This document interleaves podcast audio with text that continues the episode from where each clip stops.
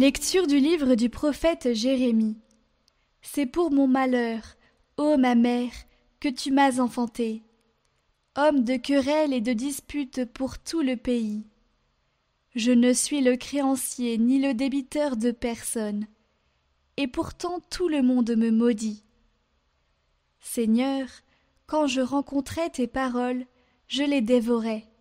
Elles faisaient ma joie, les délices de mon cœur, parce que ton nom était invoqué sur moi, Seigneur, Dieu de l'univers.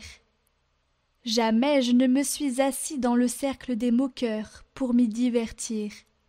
Sous le poids de ta main, je me suis assise à l'écart, parce que tu m'as rempli d'indignation. Pourquoi ma souffrance est-elle sans fin, ma blessure incurable, refusant la guérison Serais-tu pour moi un mirage comme une eau incertaine. Voilà pourquoi ainsi parle le Seigneur.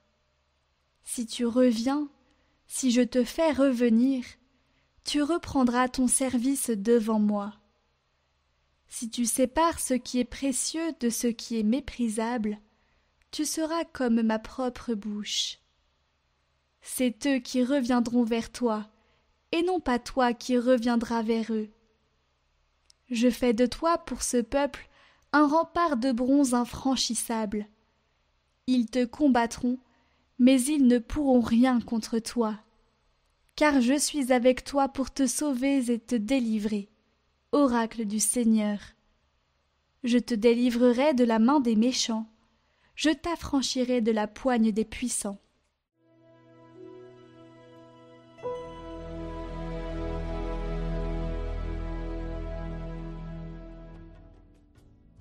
Dieu mon rempart au temps de la détresse. Délivre-moi de mes ennemis, Seigneur mon Dieu. De mes agresseurs, protège-moi. Délivre-moi des hommes criminels, des meurtriers, sauve-moi. Voici qu'on me prépare une embuscade. Des puissances se jettent sur moi. Je n'ai commis ni faute, ni péché, ni le mal, Seigneur. Pourtant ils accourent et s'installent. Auprès de toi, ma forteresse, je veille. Oui, mon rempart, c'est Dieu. Le Dieu de mon amour vient à moi. Avec lui, je défie mes adversaires. Et moi, je chanterai ta force. Au matin, j'acclamerai ton amour. Tu as été pour moi un rempart, un refuge au temps de ma détresse. Je te fêterai, toi ma forteresse. Oui, mon rempart, c'est Dieu, le Dieu de mon amour.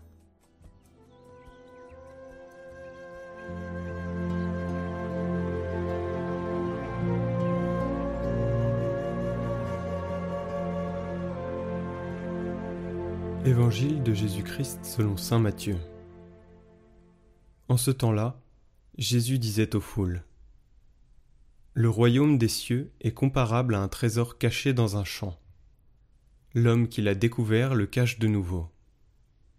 Dans sa joie, il va vendre tout ce qu'il possède et il achète ce champ. Ou encore, le royaume des cieux est comparable à un négociant qui recherche des perles fines. Ayant trouvé une perle de grande valeur, il va vendre tout ce qu'il possède et il achète la perle.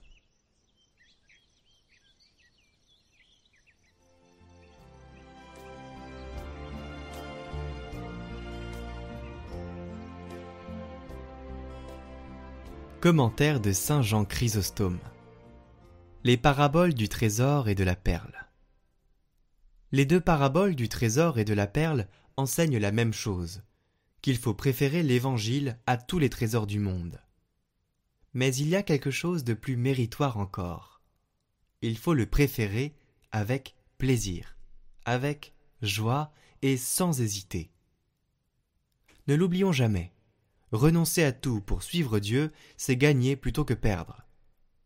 La prédication de l'Évangile est cachée dans ce monde comme un trésor caché, un trésor inestimable. Pour se procurer ce trésor, deux conditions sont nécessaires. Le renoncement au bien de ce monde et un courage solide.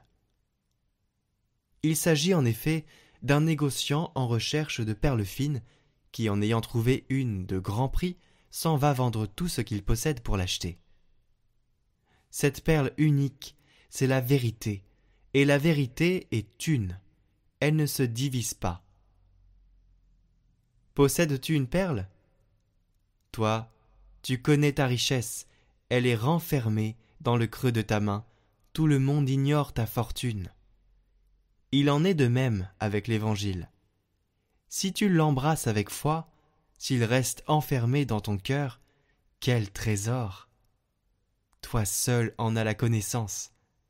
Les incroyants qui ignorent sa nature et sa valeur n'ont aucune idée de ta richesse incomparable.